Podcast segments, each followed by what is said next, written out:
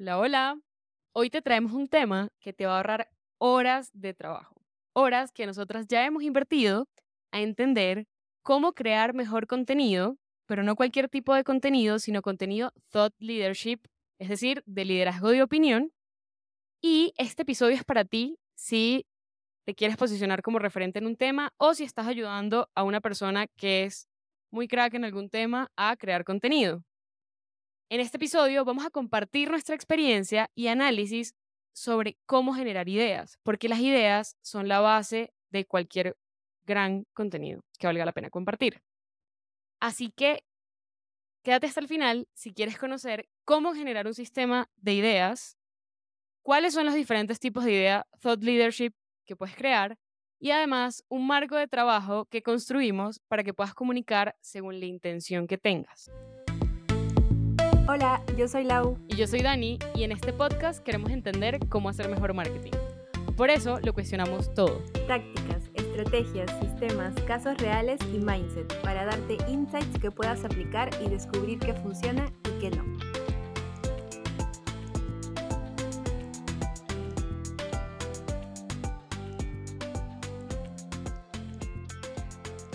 Hecho, si no nos has seguido en LinkedIn, aparecemos como Marketing Thinking. También puedes seguirnos en Spotify. Y si no te has suscrito, suscríbete porque pronto vamos a estar compartiendo muchas cosas. Y además, en los enlaces de la descripción vas a encontrar recursos que vamos a mencionar en el episodio. Así que go, go, go, si no lo has hecho aún. Genial, Dani. Bueno, de hecho, uno de los puntos que nosotros tocamos cuando comenzamos a debatir de este tema fue que, primero creo que hoy día muchos managers, founders, de por sí, muchas más personas están súper interesadas en crear contenido porque saben el impacto que puede llegar a tener.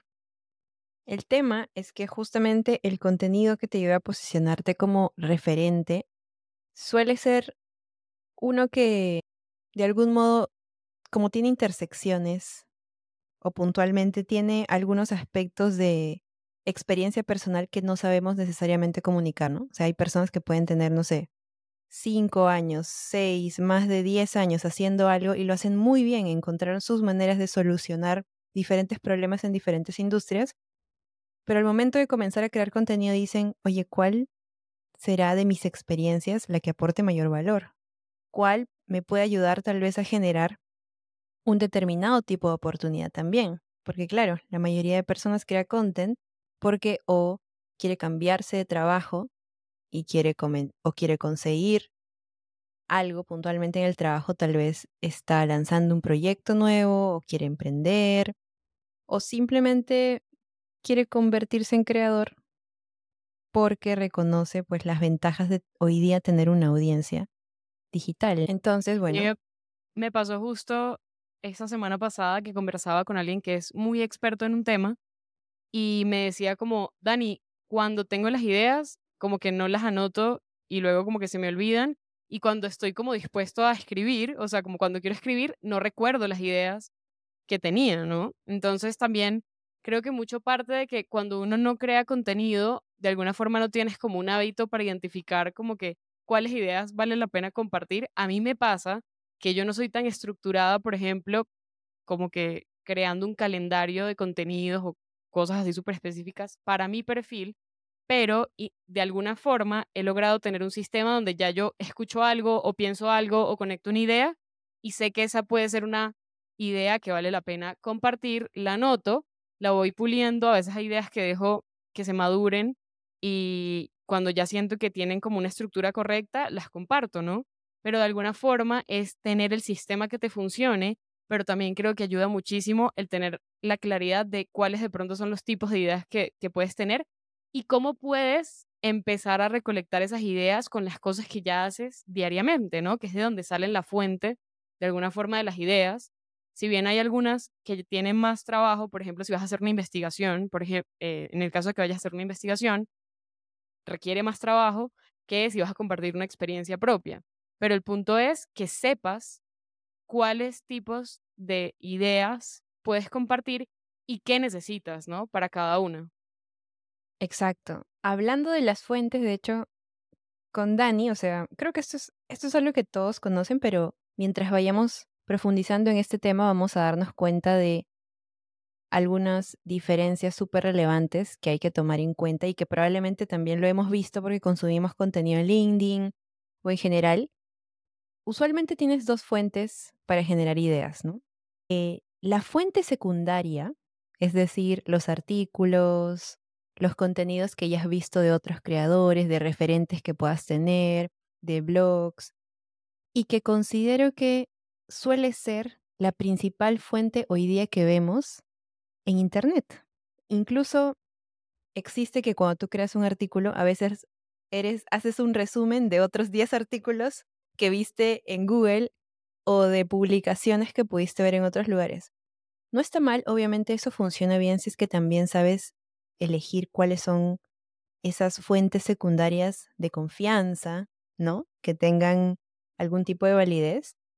El tema es de que justo muchas veces perdemos la oportunidad de profundizar en esta segunda fuente que es la fuente primaria, es decir, tu propia experiencia. Creo que hoy día, al menos yo, lo, yo lo he visto, Dani, lo he conversado también con, con personas que tienen bastante experiencia, pero a pesar de tener bastante experiencia y de, y de tener sus propios métodos, probablemente recurren a las fuentes secundarias. No está mal, simplemente que genera mayor valor cuando recurres a tus fuentes primarias, es decir, a tu propia experiencia porque eso es único y lo que te hace diferente al final, ¿no? Y sumaría que el pilar del contenido Thought Leadership, que eso de hecho lo hablamos en el primer episodio de Marketing Thinking y es el más escuchado, por si no lo han, los que están escuchando este episodio, si no lo han escuchado, pueden ir y buscarlo porque vale mucho la pena para darle contexto a este episodio es que la base del contenido también Thought Leadership es que parta de tu experiencia o de fuentes de investigación propias. Entonces, al final, es lo que le da el peso, ¿no? Como a esa opinión o a ese liderazgo de opinión que tú quieres generar. Entonces, para partir de un lenguaje común, para compartir contenido de tipo Thought Leadership o liderazgo de opinión, tienes que crear este contenido que parte de tus ideas, de tus experiencias o de tus interacciones con otros, ¿no? Entonces, creo que esto es fundamental para lo que vamos a hablar ahorita, que es justamente cómo crear o cómo tener ese sistema de ideas, ¿no? De dónde encontrarlas para poder compartirlas. Entonces, lo primero que a mí me gustaría contar es cómo hicimos un marco que básicamente define como que estas ideas primarias, de fuentes primarias, que así las vamos a llamar como para referirnos a las ideas eh, de tipo experiencia propia, thought leadership. Y digamos que el formato tiene tres divisiones. El primero son todas las que vienen de la propia experiencia donde tú hiciste algo, ¿sí? La segunda es todo lo que tenga que ver con interacciones con un tercero, es decir, tus interacciones con clientes, con usuarios o incluso tus propios colaboradores, co-founders, etc. Y el tercero es todo lo que proviene de investigación propia. Es decir, si tú hiciste encuesta a un grupo, tienes una comunidad cerrada, hiciste entrevistas, todo eso es tu propio proceso de investigación que puedes compartir con otros también. Entonces, vamos a profundizar en cada una y vamos a explicar brevemente de qué van, como para que lo puedas anotar si también estás tomando notas y ya lo puedas empezar a aplicar y luego vamos a explicar cuál es el el, marco, además, que hicimos en Marketing Thinking, reflexionando sobre, además, según la intención que tengas, cómo lo puedes aplicar. Entonces, yo creo que arrancamos, la U con el primero, que sería experiencia propia. Buenazo. Y yo quiero arrancar con el how to o cómo hice paso a paso. Y lo quiero empezar por ahí porque realmente en, cuando empecé a crear contenido yo empecé compartiendo mucho lo que yo hacía, ¿no? Sobre diferentes temas, para visualización de datos, para plantillas. Entonces, este me encanta porque demuestra cómo es tu proceso y de cómo pasaste del punto A al punto B y demuestra como esa experiencia que tienes que tener para haber creado algo. Entonces, ese es uno, el primero que queremos compartir de propia experiencia. Otro tipo de contenido de experiencia propia viene a ser, por ejemplo, tus puntos de vista. Creo que justo nosotros repetimos y una de las bases del contenido que te posiciona como referente es justamente un punto de vista. Es la base de un diferencial que tú vas a marcar en el mercado. ¿Qué significa un punto de vista? Es básicamente algo que está como en base a tu experiencia, tú identificaste algunas cosas que pueden sucedernos en tu área, en tu sector, y puedes decir, bueno, yo considero que en función a mi experiencia, A, B, C, D, ¿verdad? Creo que uno de las de las de los retos o de los desafíos para poder compartir tu opinión personal es que o tenemos el temor de justamente compartir un punto de vista porque o nos juzgan o esa es la creencia o creemos que imponemos también algo. Y creo que usualmente cuando yo he conversado con, con founders, con managers que tienen muy buenos puntos de vista, pero también se hacen este cuestionamiento de, oye, no, no sé cómo se lo van a tomar. Sobre todo cuando es una opinión impopular, ¿no? Sí, O sea, cuando vas a dar exactamente. una opinión contraria a algunas, no sé, algunas creencias sobre el tema, Exacto. prácticas, incluso, porque a veces tú estás criticando una práctica o estás diciendo, bueno, yo no creo que debería ser así, y eso genera antagonismo. Pero incluso eso puede ser bueno porque vas segmentando el grupo de personas que también resuenan con lo que tú, con, con tu forma de ver las cosas, ¿no? No temamos ser controversial, creo. Ahí es el punto de... Y a veces nos da temor porque, en efecto, generamos una discusión. Pero una de las maneras en como yo veo eso es que en la discusión hay crecimiento, o sea, siempre para todos. Y otro, otra opinión que tengo es de que nosotros no somos dueños de la verdad, nosotros somos dueños de nuestra verdad. Y nosotros, en nuestro contexto, pudimos llegar a una solución o a una conclusión.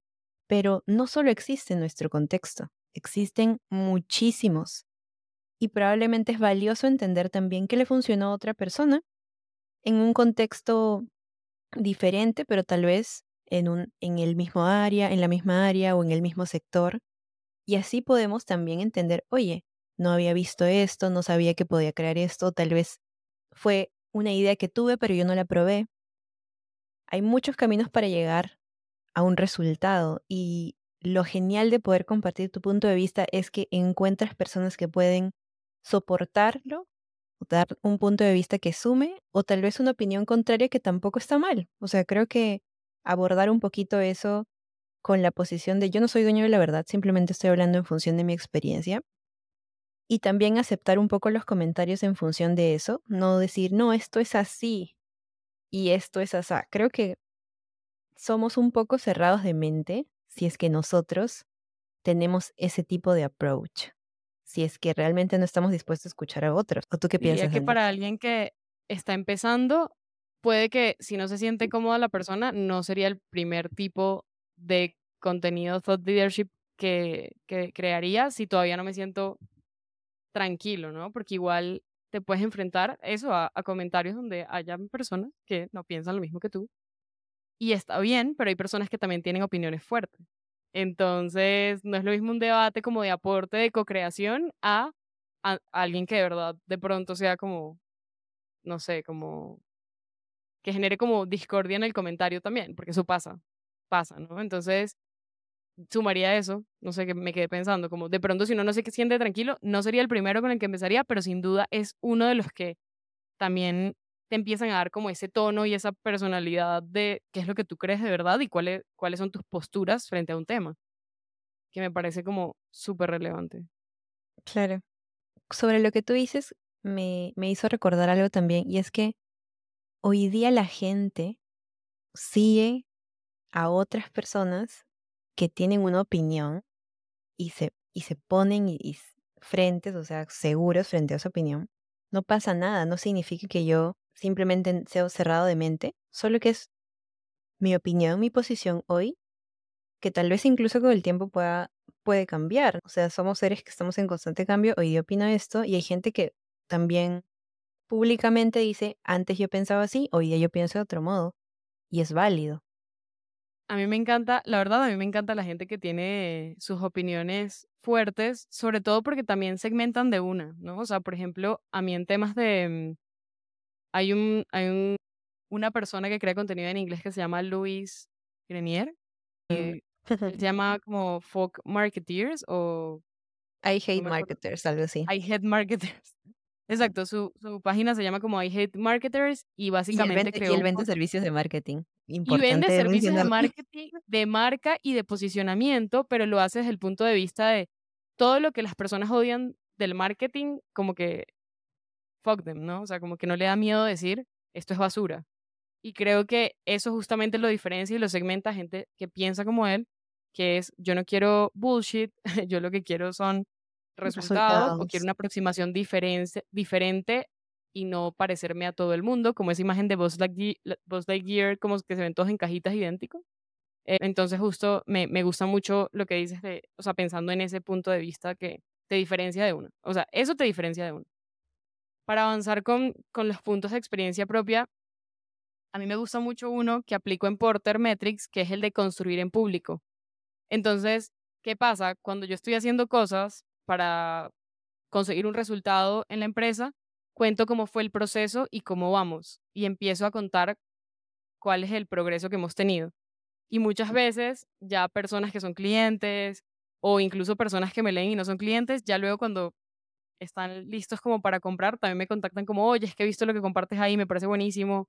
O se enteran incluso de cosas que estamos haciendo que les parecen súper eh, chéveres. Entonces a mí me parece que construir en público tiene esa ventaja, como que te da visibilidad. Otros se conectan también con el proceso y no solo con el resultado y también le sirve a gente que está en el mismo proceso que tú, ¿no? Creando algo y eso me parece súper valioso también. Algo que yo destacaría en ese tipo de content, eh, si es que nosotros consumimos contenido en inglés y vemos un poco el ecosistema de startups, nos vamos a dar cuenta que un montón de gente construye en público afuera, en inglés. Uy, ellos cuentan experiencias de los fracasos que tuvieron, de cosas en su- que en su equipo están pasando, de buenas decisiones, malas decisiones, aprendizajes que tuvieron, que es otro tipo de contenido, y que justamente ese tipo de content hace que también puedas recibir ayuda. O sea, ellos lo hacen porque hay un sentido de comunidad y de conciencia de que hablando de lo que estás haciendo, puedes también conectar con personas que pueden sumar con su propia experiencia ayudarte a resolver eso, o también contarte tal vez una experiencia eh, para simplemente comparar tal vez tácticas, estrategias que puedan estar haciendo. Y que justamente hoy día en español tal vez no estamos desarrollando tanto. Creo que el ecosistema startup en español sí hay iniciativas de, pero en USA o en otros países hay como comunidades que están realmente muy como motivados en querer difundir este tipo de content. Todos deberíamos construir en público. En español me gusta mucho Product Hackers. Ellos tienen de- muchos casos de estudio de su propia agencia trabajando con clientes y muestran cómo fue el proceso y eso me parece súper chévere y, y lo sumaría aprovechando que mencionaste lo del contenido en español. Entonces, de acuerdo con eso, y creo que es de esta mentalidad de si cuento lo, lo mío, como que alguien se puede robar la idea o se pueden copiar, bueno, yo no sé, como que a veces la gente es recelosa a compartir o simplemente a veces no lo hacen porque no se les ocurre, creo que también esa es la otra, como que no, no está como la, la idea de contribuir necesariamente en espacios tan abiertos como lo es una publicación. Porque yo sí he visto comunidades en donde se comparten cosas, pero no es lo mismo a tú compartir en tu contenido, ¿no? Como que ya estás abriéndole la puerta a cualquier persona que pueda llegar a tu perfil o a tu publicación. Eh, le sumaría entonces, Lau, a este de construir en público, el de historia y aprendizaje, que siento que se diferencia en que el de historia y aprendizaje en realidad parte más como de una historia personal que termina como una reflexión. Ojo con este, ojo con este, ojito, ojito, porque siento que tiene que tener algún insight o algo como de valor, ¿no? Que no se quede solamente como en el post cliché de el otro día iba caminando y me encontré con, ¿sabes? Como que ese tipo de publicaciones que yo a veces, o sea, que se ven repetidas, que se nota que no son creadas como 100% por ti, eh, sino que sea realmente algo que haya surgido de algo que te haya pasado a ti y que te haya hecho cambiar, por ejemplo, de opinión. Un De punto de inflexión. Creo que ahí el tema es que tenga al final algún tipo de objetivo educativo, ¿no?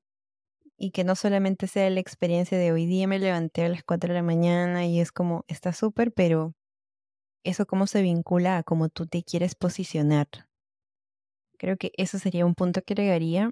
Y para ya ir cerrando, otro tipo de content que va muy alineado con el primero que mencionó Dani sobre el how to, el cómo hacer algo paso a paso, es una metodología, ¿no? Que es, gracias a tu experiencia, básicamente lograste determinar algún tipo de marco de trabajo, proceso, framework, y que de hecho esto, o sea, creo que hoy día todas las personas hemos llegado a solucionar problemas de diferentes modos. Al inicio, cuando yo comencé a explorar en Thought Leadership, yo pensé y dije, wow, tiene que pasar un montón para que tal vez yo realmente logre crear mi propio método para hacer algo. Pero hoy día realmente creo que desde que iniciamos, comenzamos a tener nuestros propios procesos. Un ejemplo es que imagínate que tú entras a una empresa y te dicen, esto se hace así, A, B, C, en tres pasos o en cinco pasos. Si tú eres una persona curiosa y que realmente es proactiva, probablemente diga, oye, no son cinco, tal vez son siete pasos y me ahorro así diez horas, o tal vez son tres pasos y también así hay algún tipo de mejora. Usualmente estamos mejorando cosas, así que creo que es posible que todos tengamos métodos el tema es que muchas veces no lo aterrizamos o no tenemos espacios de reflexión, ¿no? O de documentación. Y va a ser un, siguiente punto que hablaremos para realmente decir, oye, ¿cómo yo, le, yo llegué a desarrollar esto en una empresa, ¿no? Y eso me, me lleva al siguiente o al último de este segmento de propia experiencia, que sería el de experimenta y documenta, que este se me hace súper interesante porque muchas veces estamos probando diferentes cosas para ver qué funciona y qué no. Y el poder documentarlo y compartirlo como, mira, probé cinco herramientas diferentes para solucionar este problema y la que me funcionó fue esta. O envié, no sé, 10 correos con subjects diferentes y estos fueron mis resultados. O sea, creo que ese poder de experimentar y compartir aprendizajes también es súper valioso porque, pero implica una parte de documentación, que es lo que menciona Lau, y me parece que no todo el mundo tiene el hábito de documentar. Y a mí me pasa, y siento que aquí vienen varias cosas, ¿no? Para crear contenido, a mí me sirve más documentar que tener, por ejemplo, súper estructurado mi calendario. Si yo documento, siempre tengo insumos para publicar. El calendario per se no me da los insumos. Entonces, para mí es mucho más valioso documentar y luego organizarme eh, en función de mis hábitos en la semana, que yo sé que en la mañana suelo escribir, a pensar que es lo contrario. Primero el calendario y luego la documentación. No, para mí funciona primero documentación y ya luego voy creando mi contenido. Eso es demasiado valioso y lo que yo agregaría, en mi caso, por ejemplo, yo tengo como un segundo cerebro que también lo hemos comentado en algún tipo de capítulo, que es en donde documento pues la información que voy consumiendo, resúmenes que voy haciendo de cursos, de artículos, de algunos libros que tal vez leí en Kindle. Toda esta información pues al final viene a ser como mi fuente de ideas también, de todo lo que pude consumir. Cabe resaltar, si es que nos gusta ver el tema de experimentación y documentación, que también tenemos un episodio, una entrevista, en donde hablamos de experimentación y cómo comenzar desde cero, así que si quieren escucharlo, también pueden encontrarlo dentro de eh, nuestras plataformas. Entonces, terminamos ahorita ya los tipos de experiencia propia pasamos al segundo tipo, que creo que va a ser más rápido, que es sobre, por ejemplo, terceras personas, ¿no? Clientes, usuarios. El contenido que parte de la interacción con otros. Entonces, para sumar ahí lo que decías, Lau, es ese contenido que usualmente viene de clientes, usuarios, o incluso yo diría que dentro del propio equipo también uno puede sacar como contenido de este tipo, porque al final el punto clave de esto es la interacción. Entonces, uno muy común es preguntas y dudas que tú ves que las personas a tu alrededor tienen, bien sea un usuario, un cliente o un colaborador, no sé, que tenía como que una concepción diferente de un, tema que ustedes trabajen y cómo eso, digamos, se aclaró. Entonces, como que ese tema de preguntas y dudas suelen ser buenísimas porque tu audiencia puede tener ese mismo tipo de preguntas y al tú ponerlas en una respuesta y estructurarlo, como que ya estás trabajando parte de los puntos de dolor o dudas de esa audiencia objetivo. Entonces creo que por eso es tan valioso y ese a mí me encanta porque realmente si tú, por ejemplo, eres consultor o eres un founder que habla mucho con usuarios o con clientes, puedes tener una fuente de información infinita, porque de todas las interacciones que tienes, usualmente puede salir un tipo de contenido de este tipo y por eso me gusta mucho. También está el contenido en interacción con otros, que es de desmentir creencias. Puede que haya una creencia que tú veas repetida, mala práctica, bueno, etcétera, y entonces, en este tipo de publicación, tú lo que haces es tomar la creencia, por ejemplo, la pones en comillas y luego dices que no estás de acuerdo, o pones la creencia y luego pones una opinión contraria y te explico por qué, te explico por qué pienso diferente. Ese tipo de, de contenido también parte de una interacción, no, no de algo propio, sino de una interacción con otro y tu forma de ver el mundo diferente a la de esta persona.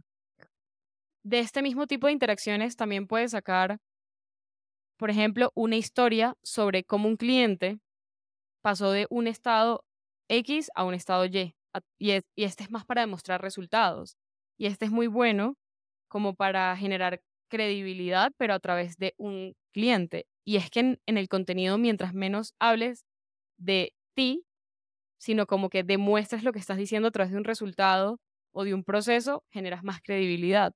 Porque no es lo mismo decir yo sé, yo creo, a yo creo esto porque mira este resultado o te cuento cómo fue la experiencia de pasar de este problema a esta solución y darle la vuelta a, un problema a través de una metodología, etc. Entonces, esto es muy bueno, sobre todo para generar ese tipo de credibilidad.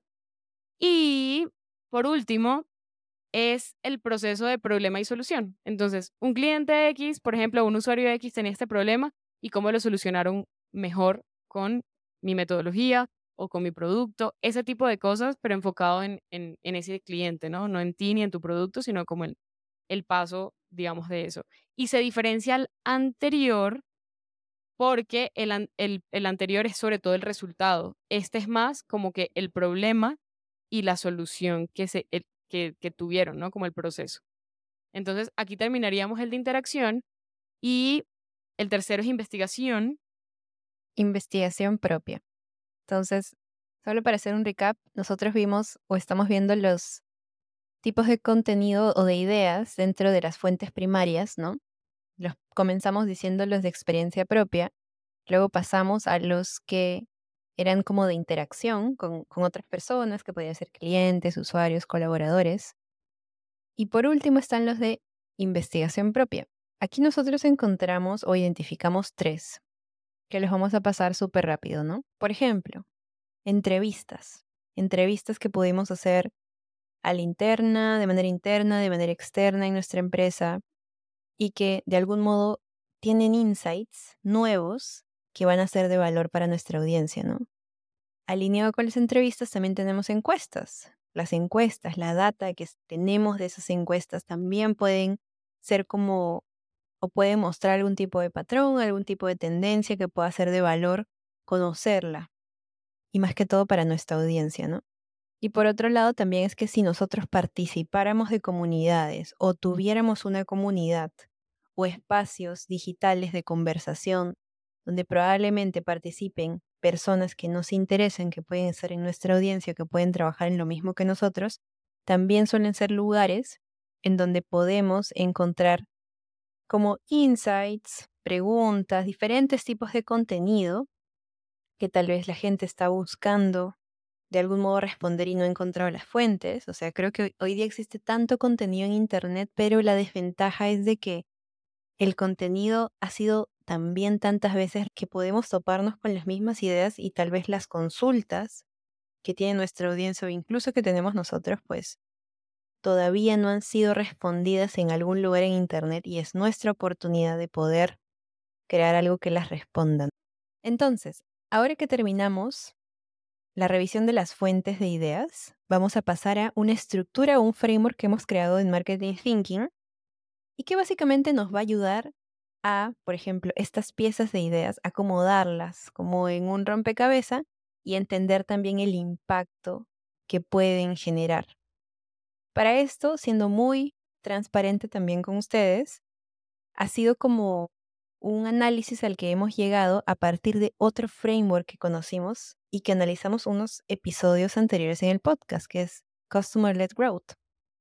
Algo que, que valoramos en ese episodio y en, ese, y en esos frameworks que hablamos en ese episodio fue que cuando conversas con los clientes o con tus usuarios, usualmente una persona, o sea, siendo muy como yendo al grano, usualmente una persona cuando consumen contenido, recibe como tres tipos de impactos o ese contenido puede generar tres tipos de impactos.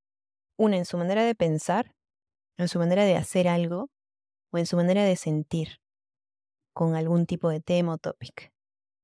Eso es en simple. Una persona y tu contenido puede hacer que o piense diferente, piense algo nuevo, haga algo distinto o haga algo mejor, sienta también de un modo en particular. Entonces, teniendo en, cuenta que hay como contenido que te hace pensar, hacer y sentir, lo que hicimos fue justo como un cuadro de doble entrada en donde dividimos, ¿no? ¿Cuáles son los contenidos o las ideas de contenido de fuente primaria que nos ayudan a pensar diferente? ¿Cuáles son esos contenidos de fuente primaria también que nos ayudan a hacer algo mejor o a hacer algo diferente. Y también, por último, cuáles son esos contenidos que nos ayudan a hacer, a sentir de manera distinta. En este caso, no solamente comparamos los contenidos de fuente primaria, que como les mencionamos ustedes suelen ser los que te posicionan como referente, sino también al ladito, de algún modo, hicimos un comparativo, ¿no? Con, también hay contenido de fuente secundaria que suele hacerte pensar, que suele, que te hace hacer algo diferente y que te hace sentir.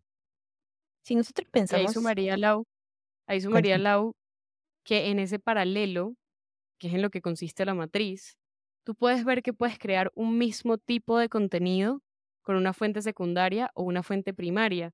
Pero en la fuente primaria, que es parte del esquema también, nosotras indicamos que justo en la fuente primaria generas más impacto por lo que tú te apropias de ese contenido y parte de, una experiencia propia. Entonces, imagínense que las columnas pues están en paralelo y la clasificación es esto de pensar, hacer y sentir. Y también lo que conversábamos como para complementar es que justamente en, por ejemplo, en el bloque de hacer, en la parte accionable, es donde usualmente está la parte de conversión.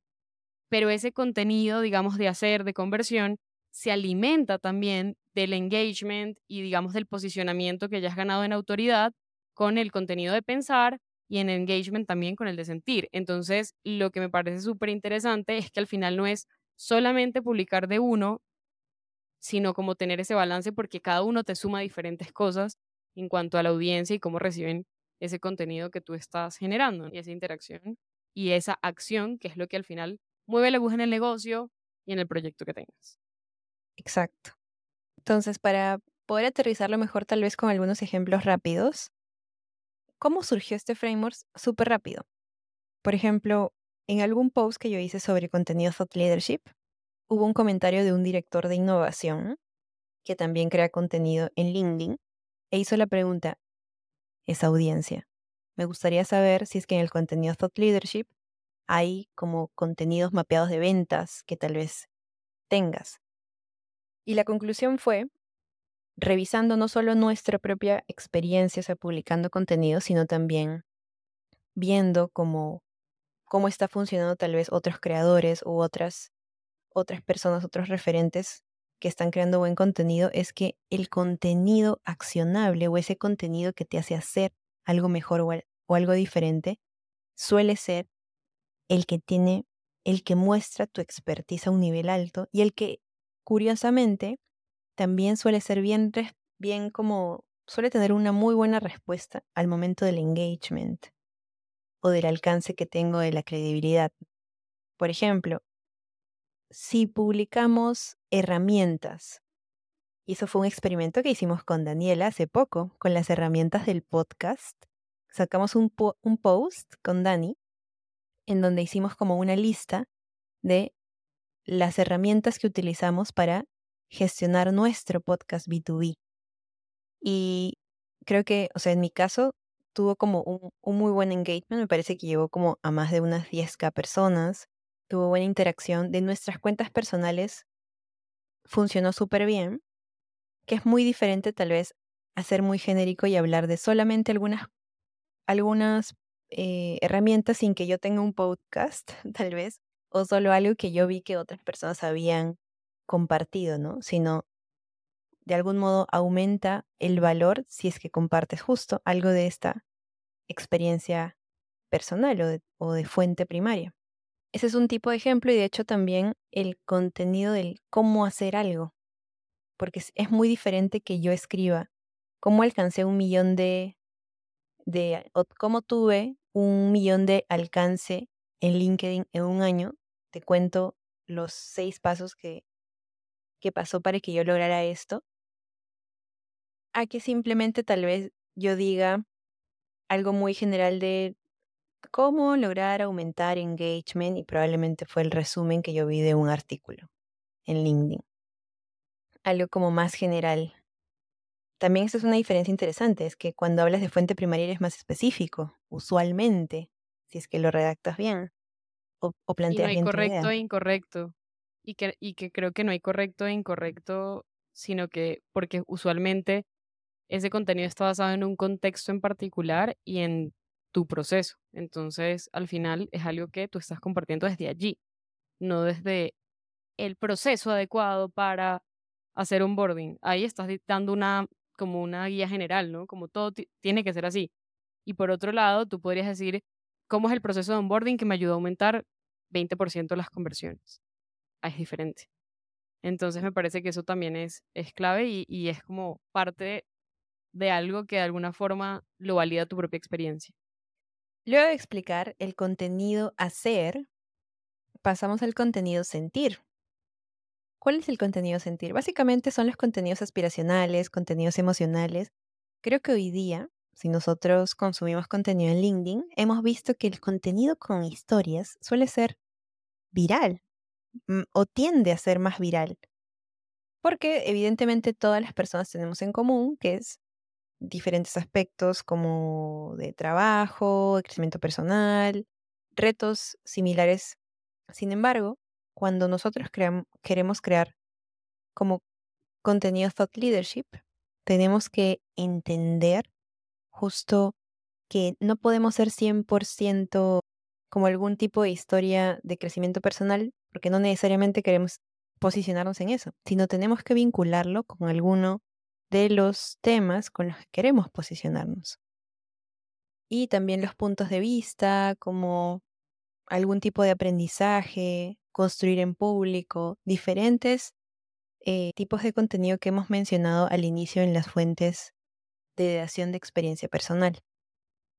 Creo que sumaría que mm, algo de este tipo de contenido es que de alguna forma expones cosas que en otros tipos de contenidos que son mucho más funcionales, más orientados como a algo muy puntual, no compartes, ¿no? Entonces siento que en el sentir es como mostrar cierta vulnerabilidad, aunque yo sé que esa palabra a veces genera como, contra, sí, como que la gente se contraría cuando uno dice vulnerabilidad. No es sinónimo de debilidad. Vulnerabilidad significa exponer algo que tú consideras valioso, algo que sientes, algo que piensas y, de- y compartirlo, ¿no? Con, con el mundo. Entonces, a ver, no es que, no es que te tienes que poner a llorar para compartir algo en sentir, sino que parte mucho de, de como algo que también puede generar como empatía y no solo empatía, sino como identificación, como yo me identifico con esto, como a veces puede frustrar, por ejemplo, puedes hablar de cuando te has sentido frustrado por algo, eh, cuando algo no ha funcionado, ¿no? Ese tipo de cosas creo que justamente son del, del sentir y no necesariamente implican como que, no sé, ciertos tipos de contenidos que caen como en ese cliché, que muchas veces no, como que a, a mí me parece que no suman tanto a mí.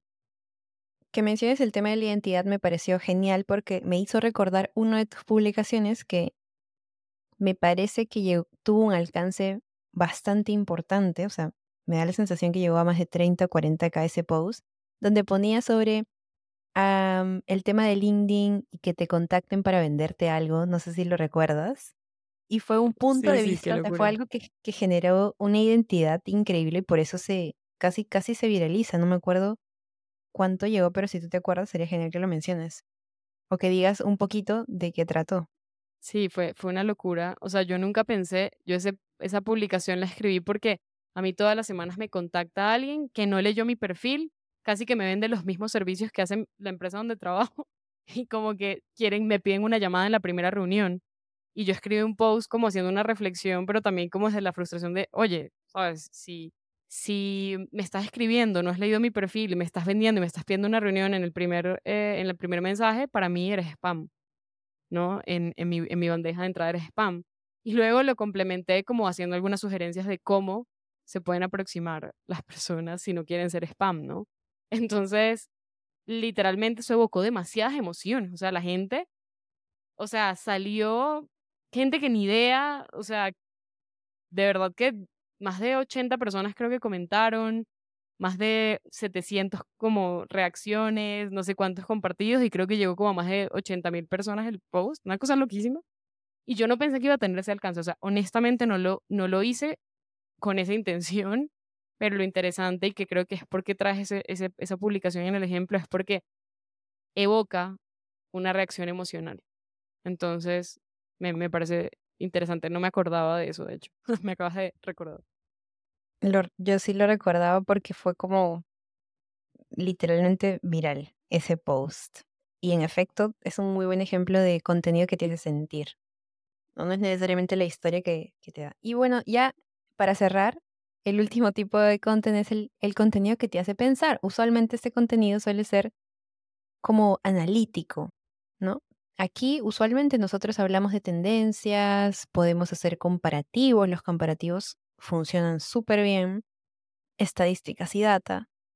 En general, este tipo de contenido eh, es importante para posicionarte, pero claro, siempre recordemos el impacto, ¿no? El impacto de, por ejemplo, añadir nuestro punto de vista, nuestras propias experiencias personales. Y para cerrar, uno de los ejemplos que a mí me gusta mucho es, por ejemplo, el tema de tendencias. En el caso de tendencias, imagina que tú digas o que crees algo que diga, creo que en menos de cinco años cada empresa tendrá un especialista de contenido en su equipo y te explico por qué. Ese es un punto de vista. Te deja pensando, obviamente, y si tú estás incluso considerando ampliar tu equipo de marketing, probablemente sea algo que llame tu atención. Pero otro contenido de tendencia, que no es de fuente primaria, sino de fuente secundaria, es lo que hemos leído probablemente de algunos periódicos o, o medios digitales, cómo la IA vino a reemplazar a los diferentes redactores. ¿no? Hay como todo un debate que están haciendo en diferentes medios, que es súper válido, podemos sumar nuestro punto de vista también, pero hay mucha, hay mucha gente que simplemente como tal vez en unas primeras etapas, pues habla de otros comentarios, es decir, de fuentes secundarias. Y con eso creo que ya cerramos este framework que es como contenido que te hace pensar, hacer y sentir. Y se conecta con lo anterior es porque el anterior hablaba del sistema de cómo generar las ideas y esas ideas se clasifican en pensar, hacer o sentir y tienen diferentes objetivos de comunicación. Entonces, así es como se conectan y de todas formas, vayan y revisen el recurso que tenemos en marketingthinking.co de este tema para profundizar en cómo se ve esto en la matriz. Igual lo vamos a compartir en LinkedIn, así que si lo quieren ver por allí, también lo vamos a compartir. Creo que es clave porque creo que en audio uno logra entender la idea, pero creo que se aterriza más cuando ves el, la matriz. Nosotros vamos a publicar en la web marketingthinking.co el resumen de este episodio y ahí vamos a compartir el link para descargar la matriz o seguramente también un ejemplo. Entonces, les sugiero que vayan y lo vean también y que además se recuerden de calificarnos en Spotify y ojalá también poner la campanita para que les lleguen nuestros próximos episodios. Y si tienen cualquier pregunta, a la y a mí nos encanta interactuar en LinkedIn y responder preguntas. Entonces, también siempre súper abiertas a conversar. Nos vemos en otro episodio.